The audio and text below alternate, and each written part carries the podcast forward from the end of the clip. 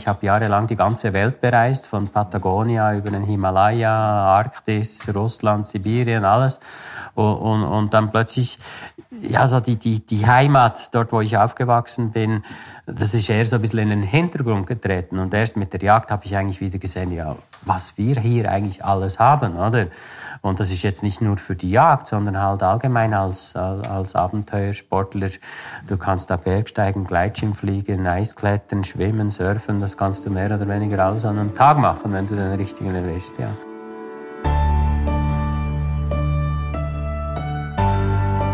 Das ist Thomas Ulrich. Thomas macht mehrwöchige Expeditionen in die Arktis, ist Kletterer, Fotograf und Jäger. Früher war er auch Stuntman, Skirennläufer, Location Scout und Bergführer für einen James Bond-Film. Er hält Motivationsvorträge vor Firmen, ist gelernter Zimmerer, aber auch Familienmensch und dreifacher Vater.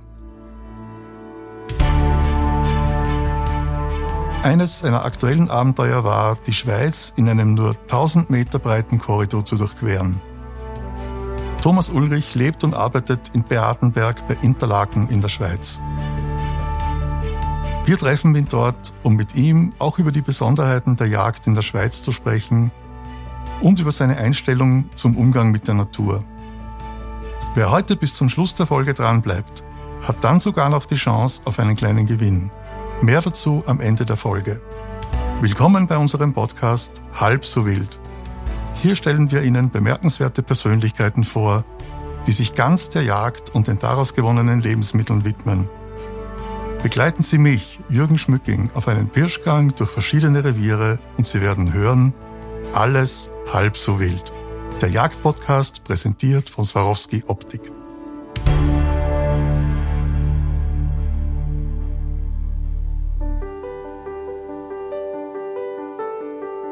Zu Beginn unseres Gesprächs nimmt uns Thomas mit auf einen kleinen Spaziergang durch die schneebedeckten Wege, die direkt hinter seinem Büro in den Wald führen mit spektakulären Ausblicken auf weltberühmte Berge wie die Eiger Nordwand bis hin zur bekannten Lauberhornabfahrt in Wengen.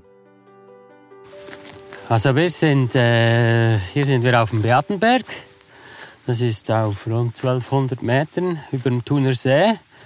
Aufgewachsen bin ich eigentlich in Interlaken sind äh, 15, 20 Minuten von hier Autofahrt nach unten. Aber äh, ja, mich hat es immer halt in die Berge gezogen und Beatenberg ist für mich sicher da der ideale Ort. Und jetzt, äh, seit ich Jäger bin, sowieso noch ideal. Ja. ja. Und äh, Beatenberg war eigentlich früher ein, äh, ein wichtiger Kurort. Also da waren wichtige Künstler, Politiker waren da oben am Kuren. Das war so, so eine Höhenklinik hat es da gehabt. Aber touristisch ist es äh, ja, nicht mehr so einfach. Ja, läuft nicht mehr so viel wie früher. Ja, aber man erkennt das nur, wenn man durch den, durch den Ort fährt, an den, an den Hotels. Genau, die großen alten Hotels, oder, die waren früher voll. Oder? Also, mhm. waren enorm viele Leute da, ja. Aber für mich ist halt ideal, weil ich bin eigentlich hinterm Haus gleich in der Natur. Und äh, Skifahren gleich hinterm Haus, Gleitschirmfliegen kann ich oberhalb vom Büro starten und landen. Also wie willst du es besser haben? Sehr oder? gut.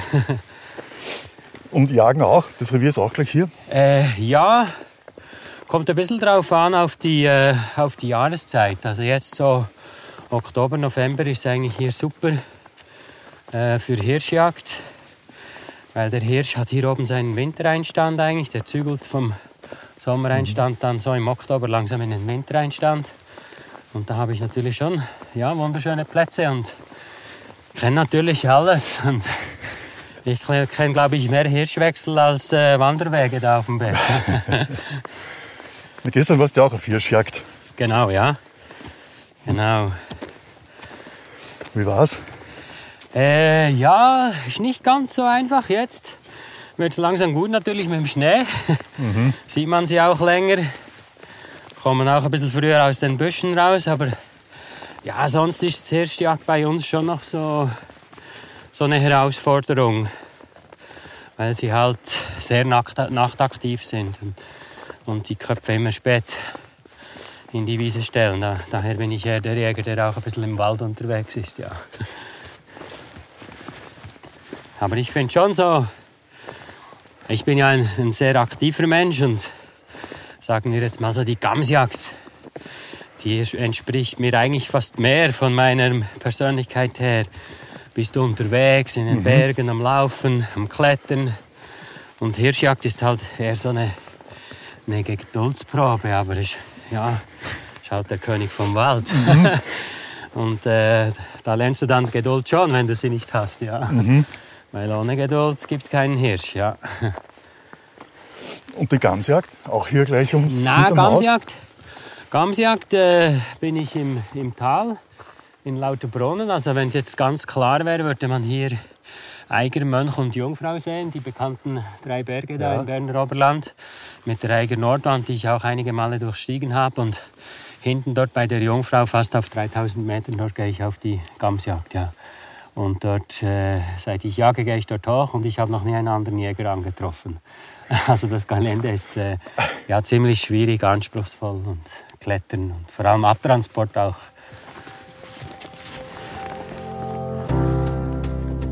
Über das Thema Abtransport einer erlegten Gams mittels Gleitschirm werden wir später bei unserem Gespräch in der Stube nochmals genauer zu sprechen kommen. Auf unserer kleinen Wanderung erzählt uns Thomas inzwischen noch, wie er zur Jagd steht und dass die Jagd in seiner Familie, ganz im Unterschied zu vielen anderen Jägern, gar keine Tradition hat. Also ich bin ja eigentlich auch nicht mit der Jagd aufgewachsen. Also ich bin eigentlich der Erste in meiner Familie. Vielleicht ein Ur-Urgroßvater oder so ja. war noch auf der Jagd. Aber sonst bin ich eigentlich der Erste, der da reingerutscht ist. Und ich wusste eigentlich auch am Anfang gar nicht, ob das, ob das mein Ding ist, als ich das angefangen habe. Aber, äh, Und wie ist es dann dein Ding geworden? Ja, einfach volle Leidenschaft. Also ich finde es halt irgendwie extrem archaisch und ursprünglich und auch ein, ein Riesenprivileg, dass ich hier in der kleinräumigen Schweiz mir am Morgen ein Gewehr umhängen kann ja. und versuchen kann, irgendwo meine Beute zu erlegen. Oder? Also das finde ich schon noch so, so ein Privileg, ja. Aber schlussendlich, ja, hat es mir dann wirklich den Finger voll reingezogen und am liebsten werde ich eigentlich nur noch äh, mit den Wildtieren unterwegs und auf der Jagd, ja. ja, und ich finde es halt auch extrem spannend, weil ich, ich hatte überhaupt kein, kein Vorwissen und ich musste das alles mhm. lernen. Mhm. Und die ersten Jahre machst du natürlich auch viele Fehler. Jetzt macht man immer noch Fehler, aber halt ein bisschen weniger. Man äh, lernt immer dazu. Und wie du da so diese Erfahrung äh, weiterentwickeln kannst, äh, Finde ich sehr spannend, ja. Mhm. Ja, es ist ein ständiges Forschen und ständiges Lernen. Genau, ja.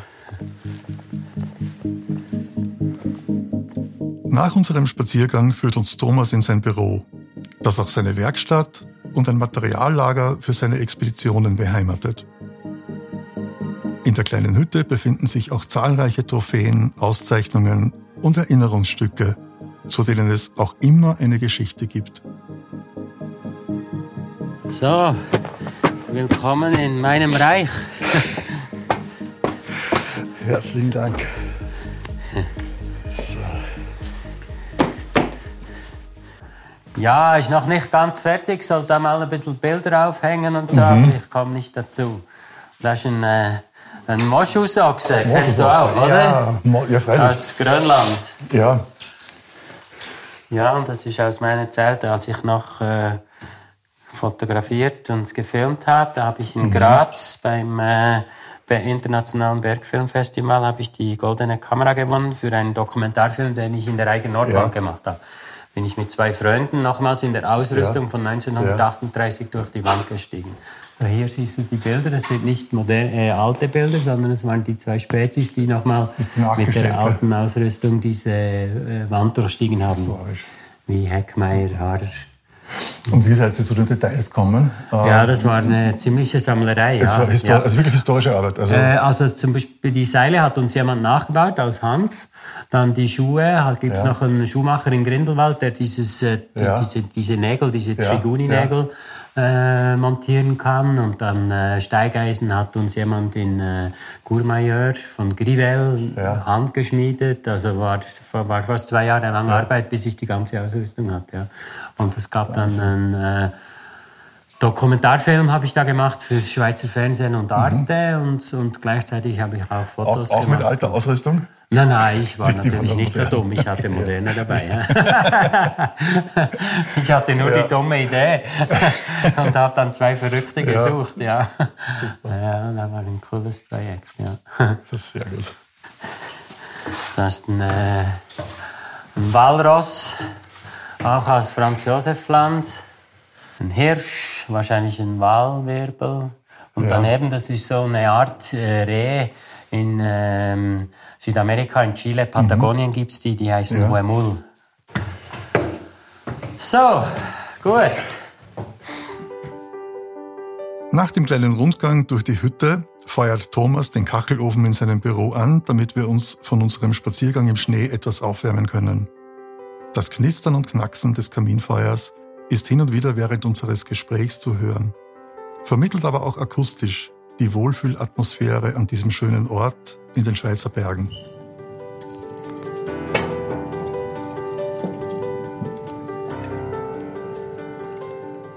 Ähm, wenn man bei dir so ein bisschen im, im, im Netz schaut und versucht herauszufinden, wer du bist, äh, da gibt es ja sehr, sehr umfassendes Bild. Also da ist, da ist Expedition, dann, dann ähm, Tandemflieger und was, was haben wir da? Äh, äh, wirklich eine ganze Reihe. Bergführer, Skifahrer, Skirennläufer, am Anfang Fotograf. Ähm, es gibt vom, vom David Brecht dieses Buch Wer bin ich und wenn ja, wie viele? Ich, ich stelle die Frage mal so, Thomas, wer bist du und wenn ja, wie viele? Ja, also ja, wie viele, frage ich mich heute auch manchmal. Weil wenn ja. ich so zurückblicke, dann äh, muss ich sagen, ja, habe eigentlich schon wahnsinnig viel gemacht, ja. Und, und das Ganze ist auch facettenreich. Und ich glaube, entstanden ist schon alles daraus, weil ich immer versucht habe, meine Visionen und Träume dann natürlich auch kommerziell umzusetzen, weil von irgendetwas musst du ja auch leben. Und äh, aber aus heutiger Sicht denke ich manchmal schon, ja, hast schon einiges im Kerbholz, ja. ja zähl mal auf. Also, unsere, unsere Hörer interessiert natürlich, wo ja. hat das angefangen und wo steht Na, also ich bin halt schon immer, schon als kleiner Bube, sagten immer meine Eltern, war ich halt immer schon ein bisschen Adventure und äh, autoraffin. Also das war für mich immer wichtig, in der Natur etwas zu machen und auch äh, versuchen, ein Ziel zu verfolgen und das auch zu realisieren. Und äh, ja, Schule war wirklich nicht unbedingt mein Ding, muss ich sagen. Das war eher schon eine Qual für mich, muss ich sagen. Vor allem, wenn du dann aus dem Fenster raus noch den Blick auf Eigermönch und Jungfrau hast, äh, wird es noch viel schwieriger, wenn du lieber draußen bist als im Schulzimmer. Und sagen wir mal so, mit diesen kleinen Mikro Adventuren, dieses, diesen Mikroabenteuern hat das Ganze auch angefangen mit Freunden im Wald, Hütten zu bauen, Baumhütten, hier klettern, dort klettern. Und das Ganze ist dann so entstanden. Und ähm, ja, Skirennläufer war so das Erste, was ich gemacht habe, aber das war irgendwie nicht so mein Ding. Ich bin nicht so derjenige, der gerne mit anderen äh, mit einer Stoppuhr konkurriert und äh, daher habe ich dieses Skirennfahren mit 16 Jahren aufgegeben, bin dann zum Bergsteigen, Klettern gekommen.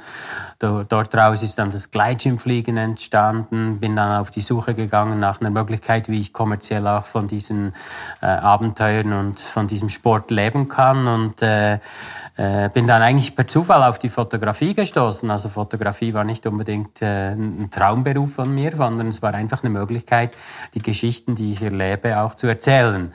Äh, schreiben kann ich nicht gut, äh, daher habe ich eher die Fotografie äh, vorgezogen, ja, und habe dann wirklich so 20, 25 Jahre lang äh, intensiv fotografiert, habe mir ein großes äh, Archiv aufgebaut, habe Magazine, äh, Buchverlage beliefert, habe äh, in der Werbung für Werbung fotografiert, hauptsächlich natürlich Outdoor-Sport.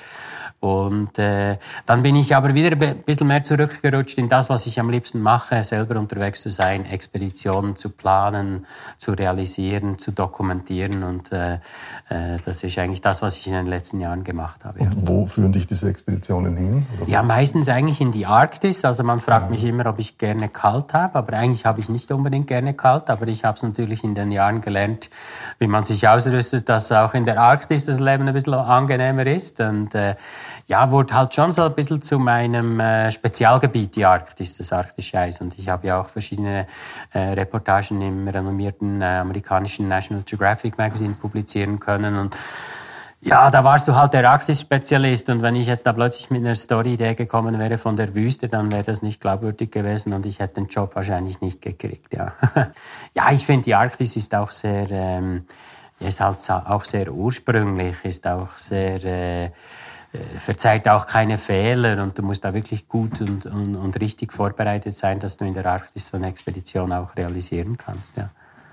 Das finde ich ist ein, ein, ein spannenden Übergang, weil ähm, wenn man deine letzten Sätze hernimmt und das Wort Arktis einfach ersetzt mit Jagd, dann passt das auch. Das ist was Archaisches, das ist was Ursprüngliches, es verzeiht keine Fehler. Ähm, wie kamst du zur Jagd?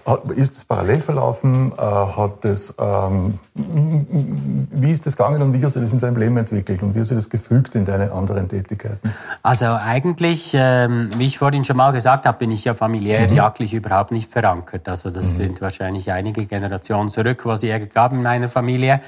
Aber äh, so in der Neuzeit bin ich eigentlich der Erste in der Familie, der jagt, oder? Und ich habe schon lange damit spekuliert, dass ich habe auch einen Freund, der hat mir immer von seinen Erlebnissen natürlich erzählt, die er da hat in den Bergen äh, ringsrum, wo wir wohnen. Und ja, das wäre noch was und so, aber irgendwie so die Initialzündung kam nie richtig. Aber dann 2007 war ich mal auf einer Expedition, auch in der Arktis, auf den Spuren von Fridtjof Nansen, wo wir vom mhm. Nordpol nach Franz Josef Land marschiert sind, diese Inselgruppe durchquert haben. Mhm.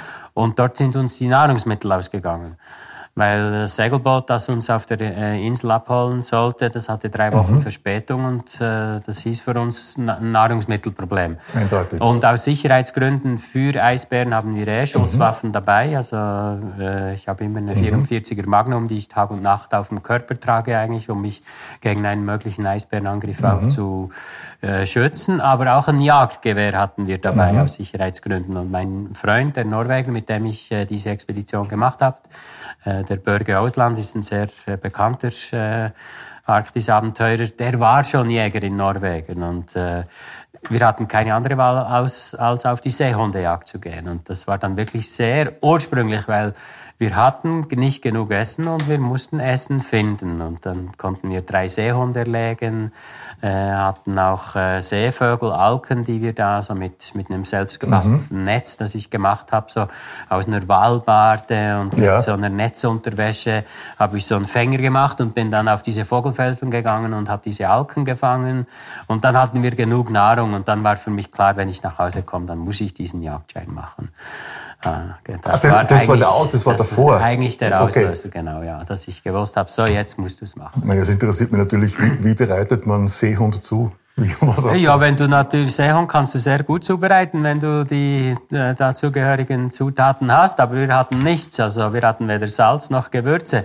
Mhm. Das Einzige, was wir machten, wir haben einfach diesen äh, Seehund, so wie Ragout, also geschnetzeltes oder mhm. wie man bei euch sagt, weiß auch nicht, zerschnitten und dann in einen Kochtopf äh, ein bisschen Wasser vom, vom Meer. Dann hatten wir wenigstens ein bisschen, ein bisschen Salz. Salz und dann haben wir das aufgekocht und haben oben mhm. das Blut abgeschöpft, wie die früheren Forscher. Und das mhm. Essen haben wir dann, äh, also wir haben dann unsere normale Nahrung halbiert und zusätzlich mit Fleisch eigentlich äh, mhm. die Kalorien dann aufgebaut. Aber äh, also ja, die Zubereitung, ich würde jetzt nicht gerade sagen, dass es Nouvelle Cuisine war, die wir da zu uns genommen haben. Ja. Das wäre meine nächste Frage gewesen. Wie ist, blieb der Geschmack in der Erinnerung? Na, ist ein bisschen tranig, das Ganze. Ja. Ähm, und äh, wir hatten ja auch, ähm, wie soll ich sagen, äh, durch das, dass wir plötzlich so viele Proteine zu uns genommen haben, also das ist ja wichtig, so auf einer, da waren wir vier Monate lang unterwegs mhm. und die, die Ernährung, die musste ausgewogen ja. sein. Da habe ich auch einen Ernährungswissenschaftler, der mir hilft, äh, mhm. so die, das Nötige zusammenzustellen, dass ich alles habe. Aber durch das wir plötzlich so viele Proteine zu uns nahmen, mhm. äh, wurden wir sehr müde und schlapp und dann gab es nur noch diese Möglichkeit, dass wir auch das Fett, das Fett der Seehunde ja. im rohen Zustand essen mussten. Und das ja. war dann wirklich keine Delikatesse. Ja. Aber die Energie kam dann wieder zurück. Ja. Ja, und so ist das Ganze entstanden. Und dann kam ich nach Hause, habe mich sofort angemeldet, bei dem, um den Jagdschein zu machen. Ja. Und äh, jetzt bin ich Jäger, ja. Wie lange ist das her? Ich glaube, das ist jetzt so 15 Jahre her. Mhm. 12, 15 Jahre bin ich gar nicht ganz sicher, ja. Okay. Und wie hat sich die Jagd dann für dich weiterentwickelt nach dem Jagd? Äh, ja, eigentlich eher neg negativ, weil mhm. es wurde zu einer riesen Leidenschaft und äh, und für alles andere hatte ich dann plötzlich keine Zeit mehr. ja. Nein, also es hat sich schon äh, ich muss sagen, es hat mich unglaublich fasziniert. Und äh, mhm. ja, so dieses, dieses Lernen, dieses Unterwegssein, auch das, äh, das bei mir in der Umgebung, das hat mich natürlich mhm. fasziniert, mhm. weil ich habe jahrelang die ganze Welt bereist, von Patagonia mhm. über den Himalaya, mhm. Arktis, Russland, Sibirien, ja. alles. Und, und, und dann plötzlich, ja, so die, die, die Heimat, dort wo ich aufgewachsen bin, das ist eher so ein bisschen in den Hintergrund getreten. Mhm. Und erst mit der Jagd habe ich eigentlich wieder gesehen, ja, was wir hier eigentlich alles haben, oder? Und das ist jetzt nicht nur für die Jagd, sondern halt allgemein als, als Abenteuersportler.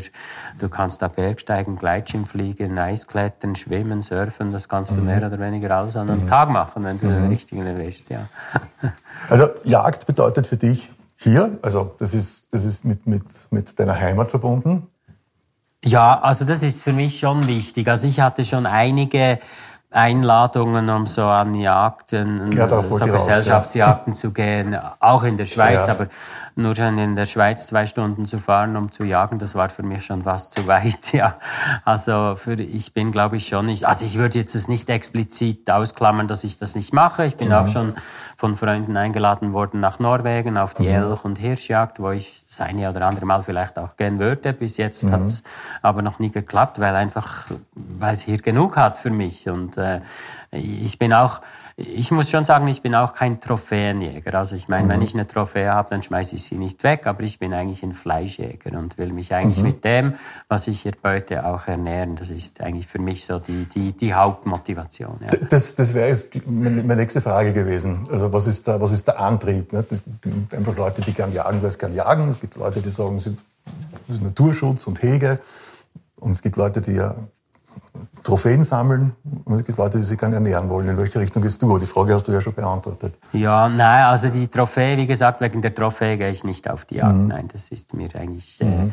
nicht so wichtig. Und äh, ich versuche äh, bestmöglich das, äh, das Tier auch zu verwerten, sei das Füchse mhm. mit den Fellen oder, oder, oder eben beim Hirsch halt, dass da der Pansen auch mitkommt für den Hund, den wir dann zu, mhm. zu Hause zubereiten und äh, die Leber, das Herz und, und, und alles versuche ich da eigentlich mitzunehmen. Und ich jage auch, also beim, beim Hirsch ist es so, dass ich da eigentlich äh, zu viel jage, dass ich das selber essen könnte und, und dann äh, verschenke ich das an, an Familie, Freunde oder verkauf's an, an, Leu verkauf's an Leute, die interessiert sind und die dieses Wildbrett dann schlussendlich auch schätzen und äh, mich nicht noch kritisieren, dass ich da in die Wald gehe und die armen Hirsche erlege. und wenn du und wenn du für dich selber jagst und für dich selber das Fleisch verwendest oder das, das du für dich selber verwendest, wie, wie bereitest du dir das zu?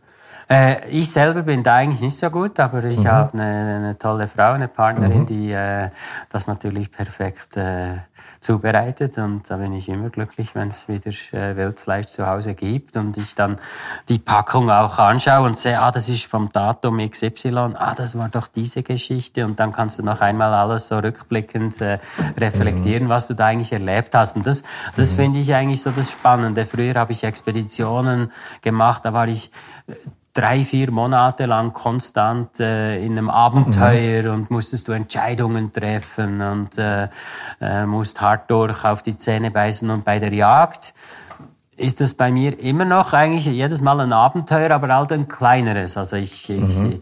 ich ziehe morgens um 4, 5 Uhr los und abends mhm. komme ich nach Hause und irgendetwas zum Erzählen habe ich da immer, was ich erlebt mhm. habe. Ja. Also ist ein Teil des, des Antriebs oder der Motivation durchaus ähnlich wie Bergsteigen oder Gleitschirmfliegen, Abenteuer, also Jagd? Ja, ich bin schon, sagen wir mal schon so, ich, da werde ich vielleicht das eine oder andere Mal auch ein bisschen kritisiert, weil mhm. bei bei mir gehört die Herausforderung auch bei der Jagd ein bisschen dazu. Und ich suche ja. mir nicht die einfachsten Plätze. Also mhm. bei zum Beispiel den Hirschbergen kann bei mir manchmal stundenlang dauern, weil ich mhm. ja einen kompliziert erlegt habe. Oder? Mhm. Und, und, von dem her, ich würde jetzt nicht sagen, ich schaue es sportlich an, mhm. aber ich schaue es schon auch als Aktivität an. Und äh, da gehört bei mir Laufen und unterwegs mhm. sein natürlich selbstverständlich dazu. Ich bin nicht so der Jäger, der irgendwo das Auto parkiert und zwei Meter daneben neben dann äh, äh, auf den Stuhl setzen. Nein, das ja. bin ich nicht, ja. oder? Ich bin schon aktiv unterwegs und äh, da, da polarisiere ich sicher auch äh, den einen oder anderen Jäger, der das Ganze halt noch sehr klassisch anschaut und, äh, und, und, mit der Tradition verbindet und ich bin da vielleicht eher, geht ein bisschen einen moderneren Weg. Also bei mir gehört bei der Gamsjagd auch der Gleitschirm dazu, mhm. weil die Gams könnte ich gar nicht bergen, wenn ich den Gleitschirm nicht dabei habe. Darum bin ich, seit ich jage, dort oben auch alleine als Jäger unterwegs, mhm. was auch ein Privileg Privileg ist. Äh, aber äh, da wurde ich am Anfang schon ziemlich kritisiert, weil ich da plötzlich zu einem Abtransport von einem Wildtier einen Gleitschirm benutzte. Was genau war der, war der, war der Punkt? Ja, natürlich schon, dass das weitmännisch nicht schön ist und gut und Gleitschirme sind sowieso schlecht für die Wildtiere und das ja. sollte man sowieso verbieten und so. Aber für ja. mich hat alles Platz. Man muss es einfach mit Respekt halt angehen, oder? Und ich muss sagen, als als Abenteuersportler, Bergsteiger, Kletterer, Gleitschirmflieger und dann jetzt als Jäger habe ich natürlich auch die andere Seite gesehen und verstehe natürlich jetzt an gewissen Orten die Kritik schon und, und, und stehe dafür auch ein, dass ich äh, äh, am einen oder anderen Ort sage, hier wäre es jetzt eigentlich nicht gut, wenn wir da eine Downhill-Mountainbike-Strecke bauen, weil das ist ein Wintereinstand von den Hirschen. Und früher habe ich das natürlich nicht gesehen. Daher sehe ich das Ganze vielleicht jetzt ein bisschen von einem äh, mit einem breiteren Fächer, würde ich ja. sagen, ja. Ich habe mich bei der Wildhut informiert. Äh, ja.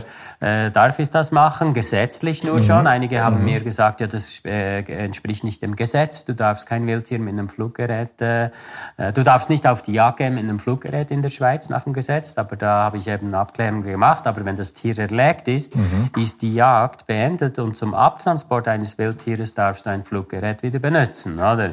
Also ich habe eigentlich die... Also die Paragraphen anschauen. Ja, genau. Also ich habe eigentlich diejenigen, die die Gesetze machen, ja. die habe hab ich hinter mir, oder? Und das andere ja. verstehe ich auch in einem gewissen Sinn. Aber ich habe auch mal einem alten Jäger gesagt, der mich ein bisschen kritisiert hat, ja, ja, du hast ja wahrscheinlich schon gejagt, als ihr nicht mal Zielfernrohre hattet. Und dann hat er gesagt, ja, ja, das haben wir. Dann habe ich gesagt, aber heute hast du ein Zielfernrohr, oder? Ja, ja, sicher. Ja, siehst du, die Welt geht vorwärts und nicht rückwärts, oder? Musste ich ihm halt dann sagen, oder? Und ich meine, ich habe auch die eine oder andere Wildkamera im Wald. Und da bin ich aus heutiger Sicht auch der Meinung, dass das eigentlich eine gute Sache ist, weil du das Revier nicht mehr immer betreten musst, oder? Und, und, und die Jäger, äh, manchmal zwei, drei Tage bevor die Hirschjagd losgeht, mhm. äh, marschieren sie stundenlang über Hirschwechsel durch den Wald. Ja, der Hirsch, der ist so scheu und aufmerksam, der kommt da vielleicht ein, zwei Wochen lang nicht mehr, oder? Und mit einer Kamera kannst du eigentlich diese Störung vermeiden, oder? Und daher schaue ich das sicher ein bisschen offener an als, als andere, das ist richtig, ja. Aber heute gibt es auch viele, die wahrscheinlich gerne mal mit mir auf die Jagd gingen und mit dem Gleitschirm runterfliegen, ja. da bin ich überzeugt davon. Neben der Jagd sind es aber auch die Abenteuer, die eine große Leidenschaft von Thomas Ulrich sind. Es sind allerdings keine kleinen Abenteuer, sondern durchaus herausfordernde und auch gefährliche Expeditionen, bei denen wohl sicher nicht immer alles glatt läuft. Deshalb frage ich Thomas nach seinen Fehlschlägen und den Erfahrungen, die er daraus zieht. Was war denn so dein, deine, deine größte Krise, deine schlimmste Erfahrung? Ähm, oh, ja. Auf einem deiner, deiner Expeditionen oder einer deiner Reisen? Ja, ja, ja, da hatte ich eigentlich eine sehr äh, wichtige Erfahrung für mein Leben und das war 2006, als ich in der Arktis eine Expedition äh, realisieren wollte alleine und zwar wollte ich den gesamten arktischen Ozean, 2000 Kilometer von Sibirien über den Nordpol nach Kanada überqueren. Mhm. Äh, als erster alleine und auch ohne Unterstützung. Das heißt, alles, was ich in dieser Zeit brauchte, das waren 90 Tage, die geplant waren, äh, musste ich selber mit mir mitschleppen, also mitziehen ja. in Schlitten und so. Und äh, das war eine Expedition, da habe ich mich wirklich äh, unglaublich äh, äh, pedantisch darauf vorbereitet, was eh bei meinen Expeditionen immer so ist. Ich bin, werde immer so ein bisschen als schweizerischen äh, Perfektionisten dargestellt, aber ich bin der Meinung, für eine Expedition ist das eben das äh, Überlebenswichtige, dass du dann auch ja. wieder nach Hause kommst. Und äh, da habe ich drei Jahre lang mehr oder weniger geplant an dieser Expedition. Ich brauchte auch sehr viel Geld von Sponsoren, die ich gesucht habe. Und nicht nur einmal bin ich am Punkt gekommen, hey, was mache ich da? Aber das funktioniert doch nicht. Und wie soll ich jetzt da mhm. eine halbe Million Schweizer Franken finden äh, von Sponsoren? Aber ich habe einfach hartnäckig immer an meinen Traum, an mein Ziel geglaubt und habe das dann wirklich auf die Beine gestellt. Und äh, äh, im äh, Februar 2006 bin ich dann in Sibirien auf diese Expedition gestartet, aber bin eigentlich schon sehr schnell äh, durch einen lokalen Sturm mit Problemen konfrontiert worden. Am Anfang hat man das Gefühl gehabt, ja, vielleicht nochmals evakuieren und Neustart machen, aber schlussendlich mhm. war es dann so, dass man mich mehr oder weniger im Eismeer retten musste und ich musste vier Tage lang äh, vier Tage lang auf die Hubschrauber warten, bis die mich doch rausfliegen konnten. Und, das ist eine lange äh, Zeit. Ja, das hat sehr viel bewegt in meinem Leben und äh, aber aus heutiger Sicht ist es für mich eigentlich fast das Wichtigste, was ich in meinem Leben erlebt habe und nicht das Schlimmste in dem Sinn. Also ich habe eigentlich mit diesem äh, mit diesem Scheitern, mit diesem mit diesem vier Tage in der Situation zu sein, ob du jetzt nach Hause kommst oder nicht, äh, äh, das hat sehr viel bewegt in meinem Leben und ich bin nicht einfach nur nach Hause gekommen und äh, habe gleich weitergefahren, sondern äh, es hat einiges bewegt, ja. Aber wenn ich da jetzt dranbleiben darf, weil ich, ich, ich verstehe schon, dass, dass, dass Krisen oft Veränderungen auslösen, das sehen wir ja jetzt auch gesellschaftlich. Aber was war nachher anders als vorher bei dir? Äh, ja, schon so, wie soll ich sagen, ich glaube, ich bin vorher, vor dieser äh, Situation bin ich eher so ein bisschen ja, blauäugig durch die, durch die Welt gezogen. Ich mhm. konnte mir gar nicht vorstellen, dass Menschen unglücklich sein könnten in unserer Gesellschaft, weil ich habe mir immer gesagt, ja, hey, ihr habt ja hier alles und, und wir sind ja so privilegiert. Warum bist du jetzt unglücklich? Warum denkst du an äh, Suizid, was auch immer, oder? Und diese Situation hat mich auch so tief runtergebracht. Äh, ja, dass ich mich wirklich auch mal bis auf die Unterhosen ausziehen musste und mein eigenes, Le eigenes Leben ein bisschen äh, reflektieren musste. Es ist nicht so, dass ich nicht mehr auf Expeditionen ging, weil ich äh, habe dort natürlich mir auch, habe das analysiert, mein Scheitern analysiert und äh, äh, bin dann zum Schluss gekommen, es ist nicht passiert, weil ich mich irgendwie äh, überschätzt hätte oder weil ich mhm. etwas falsch gemacht hätte, sondern ich habe überlebt weil, überlebt, weil ich wirklich richtig vorbereitet war auf diese Unternehmung. Und, und, und wenn ich mir hätte sagen müssen, ja, nein, das ist zu groß und das darf ich nicht, das ist zu gefährlich, ich bin, ich bin zu wenig gut, dann hätte ich das nicht mehr gemacht. Aber es war nicht so, sondern äh, ich, ich war einfach einmal in meinem Leben am falschen, im falschen Moment, am falschen Zeitpunkt. Äh, habe es dann trotzdem gut gemacht, dass ich in einem Stück nach Hause gekommen bin. Aber äh, sicher auch so dieses auf die Jagd gehen dann danach, das, äh, äh das war vielleicht hätte ich den Jagdschein nie gemacht, wenn ich das nicht erlebt hätte. Also ich musste mhm. irgendwie ein bisschen eine andere Richtung einschlagen. Es konnte nicht mehr genau gleich weitergehen. Es hat bei mir auch äh, familiär das eine oder andere bewegt. Also das, äh das wäre meine nächste Frage gewesen. Wie ist denn deine Familie damit umgegangen, mit der Erfahrung? Also meine Familie hat mich ja nur so gekannt, also auch meine... meine naja, trotzdem das, das Erlebnis mit diesen vier Tagen auf ja, der Ja, nein, warten, diese vier Tage, wie gesagt, das hat natürlich auch bei der Familie viel ausgelöst. Also ich meine, ich habe erst im, im Nachhinein auch festgestellt, was für eine Tragweite dieses Unternehmen eigentlich hatte. Ich hatte dieses, mhm. dieses Unternehmen habe ich wie wie all meine anderen Unternehmungen betrachtet. Ja, ich bin jetzt zwei Wochen weg und dann komme ich wieder nach Hause oder ich bin einen Monat weg und komme wieder nach Hause. Aber diese drei Monate, die, doch, die ich dort alleine unterwegs sein wollte, da habe ich eigentlich erst im Nachhinein die Tragweite gesehen, was, ich, was für eine Belastung es auch für meine Familie war. Ja. Im Unterschied zu Österreich oder Deutschland ist die Jagd in der Schweiz vom Reglement doch etwas strenger, vor allem aber anders organisiert. Thomas erzählt uns mehr darüber. Also bei uns im, äh, in der Schweiz äh, gibt es zwei Jagdsysteme. Das eine ja. ist die Patentjagd und ja. das andere ist die Revierjagd. Wir haben auch einige Kantone in, äh, in der Schweiz, die eigentlich eine Revierjagd haben, ähnlich wie in Österreich und in, in, in äh, Deutschland. Aber in dem Kanton, wo ich lebe, im Kanton Bern, haben wir die sogenannte Patentjagd. Also das heißt eigentlich, ich kann mich, ich kann im ganzen Kanton Bern kann ich jagen, wo ich will grundsätzlich. Ich muss mich einfach äh, an die äh, äh, örtlichen Gesetze halten, an die, die, äh, äh, die Wildschutzgebiete, äh, Abschussplanung. Aber so kann ich mich eigentlich im ganzen Kanton kann ich mich eigentlich relativ frei bewegen. Es gibt dann natürlich auch diese ungeschriebenen Gesetze, äh, dass ich nicht einfach irgendwo in ein Gebiet reintrampe, wo vielleicht schon andere Jäger sehr aktiv sind, oder ich finde dort einen Platz, wo ich sie nicht störe, dann geht es auch wieder. Und äh, dann in, in, dies, diese, in diesem Kanton haben wir dann, äh, der ist aufgeteilt in, in Wildräume. In diesen Wildräumen werden Wildzählungen durchgeführt und anhand dieser Wildzählungen wird dann die Abschussquote definiert und äh, da musst du dich einfach informieren, wie es läuft, ja, dort, wo du jagst. Aber das funktioniert in Selbstorganisation. Also es gibt die rechtlichen Rahmenbedingungen, aber damit du anderen Jägern nicht im Weg stehst, wie du das formuliert hast, müsst ihr euch das irgendwie ausmachen. Das oder? müssen wir miteinander okay. regeln, ja. Mhm. Das gibt natürlich mhm. schon auch das eine oder andere Mal Knatsch, kann es auch geben, das ist klar äh, versuche mich da ein bisschen rauszuhalten, weil ich eben Plätze suche, wo niemand unterwegs ist. Aber äh, sagen wir mal, also am Anfang von der Hirschjagd vom 1. September an bin ich natürlich auch so ein bisschen an die, in diesen Ballungsgebieten, mhm. ja, wo diese Konflikte auch auftreten könnten.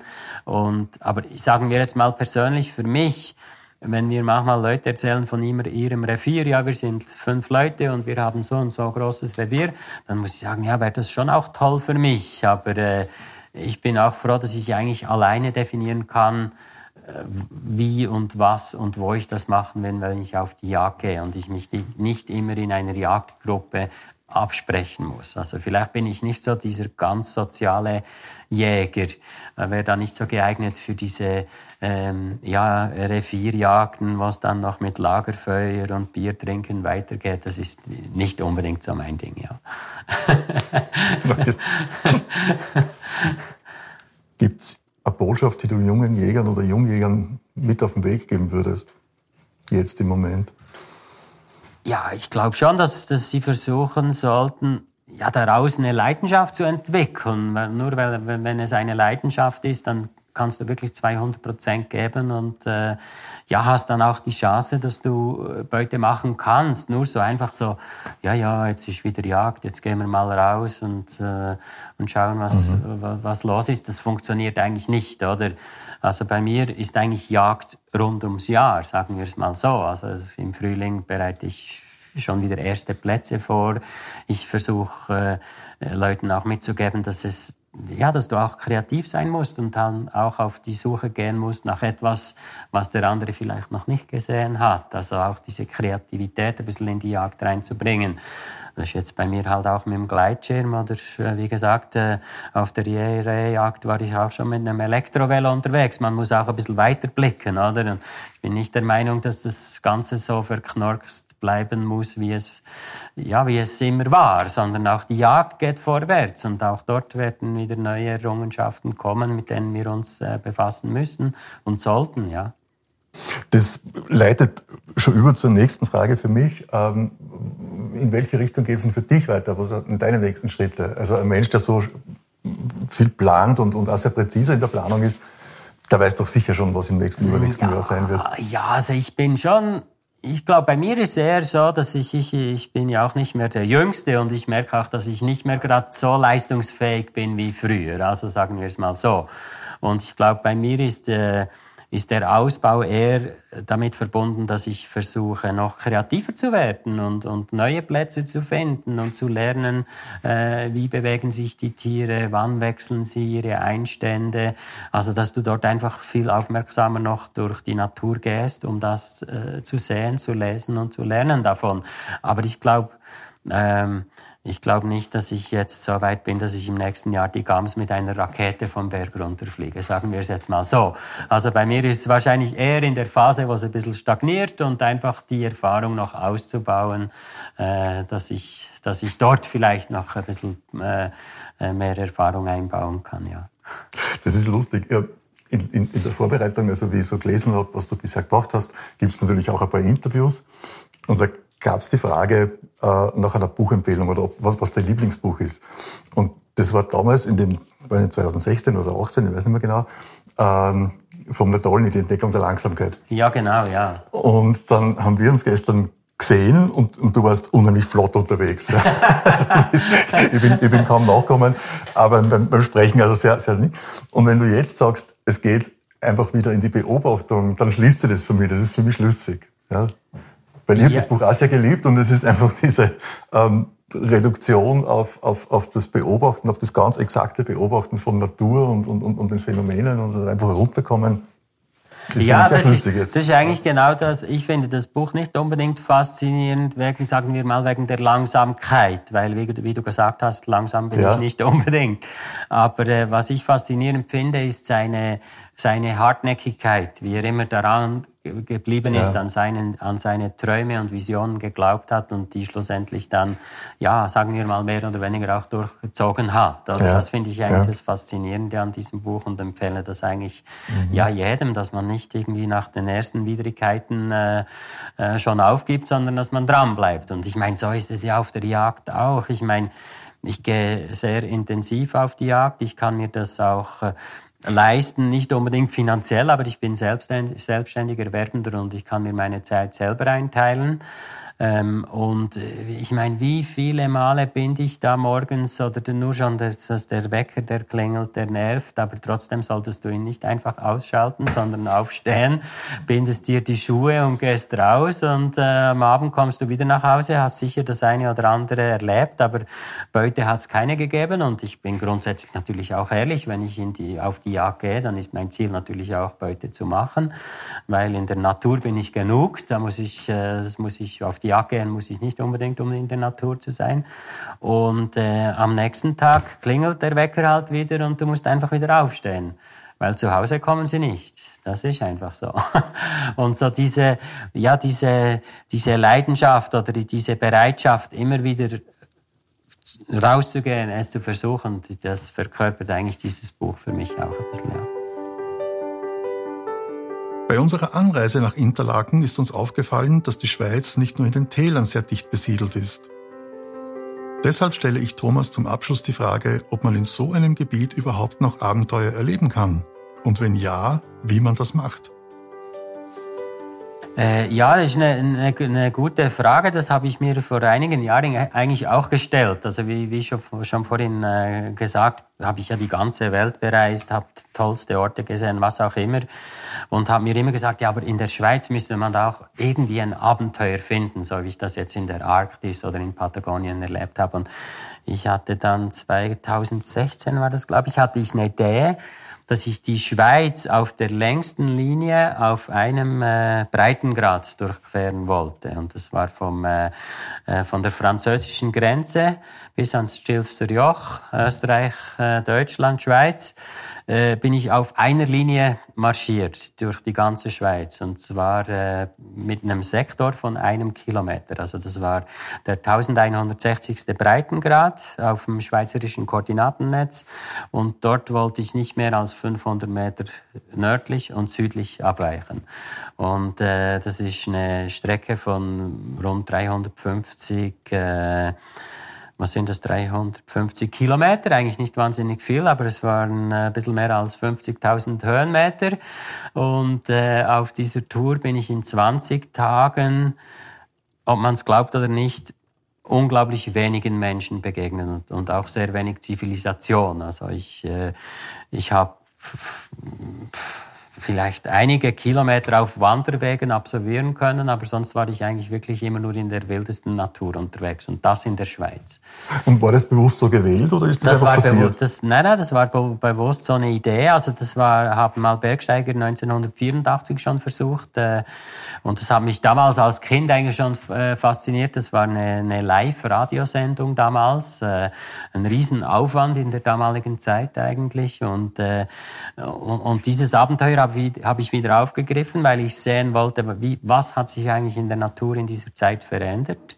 An einigen Orten mussten diese Bergsteiger diesen einkilometrigen Sektor auch verlassen, weil es äh, zu heikel, zu schwierig wurde. Äh, ich habe auch dort natürlich etwas Modernes eingesetzt und ab und zu bin ich auch mit dem Gleitschirm geflogen. Daher habe ich es wirklich geschafft, die ganze Schweiz in diesem einkilometrigen Sektor zu durchqueren. Und äh, da muss ich sagen, das war wirklich ein Abenteuer und das in der kleinräumig, äh, kleinräumigen, stark besiedelten Schweiz. Ja. Und, ja.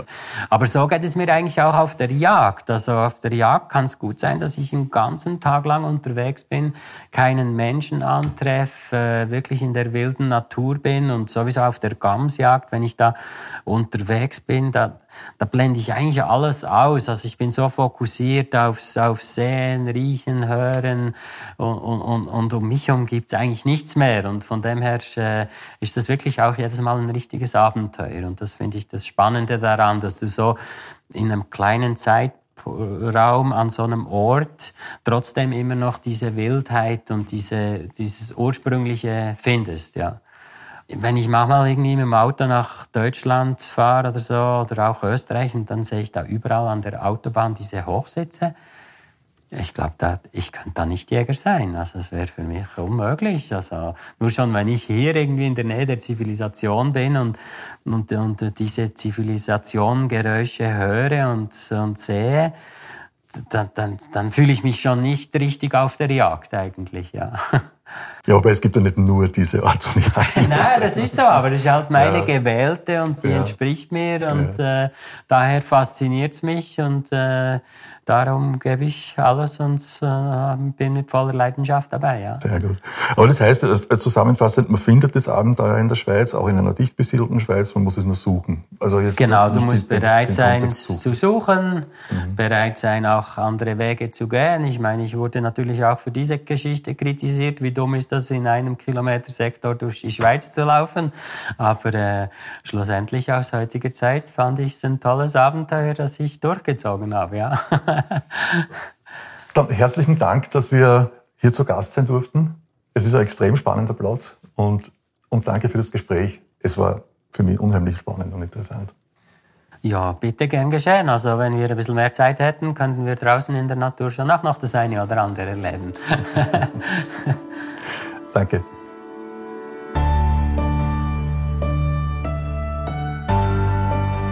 Das war Thomas Ulrich, zu Gast bei Halb so wild, dem Jagdpodcast präsentiert von Swarovski Optik.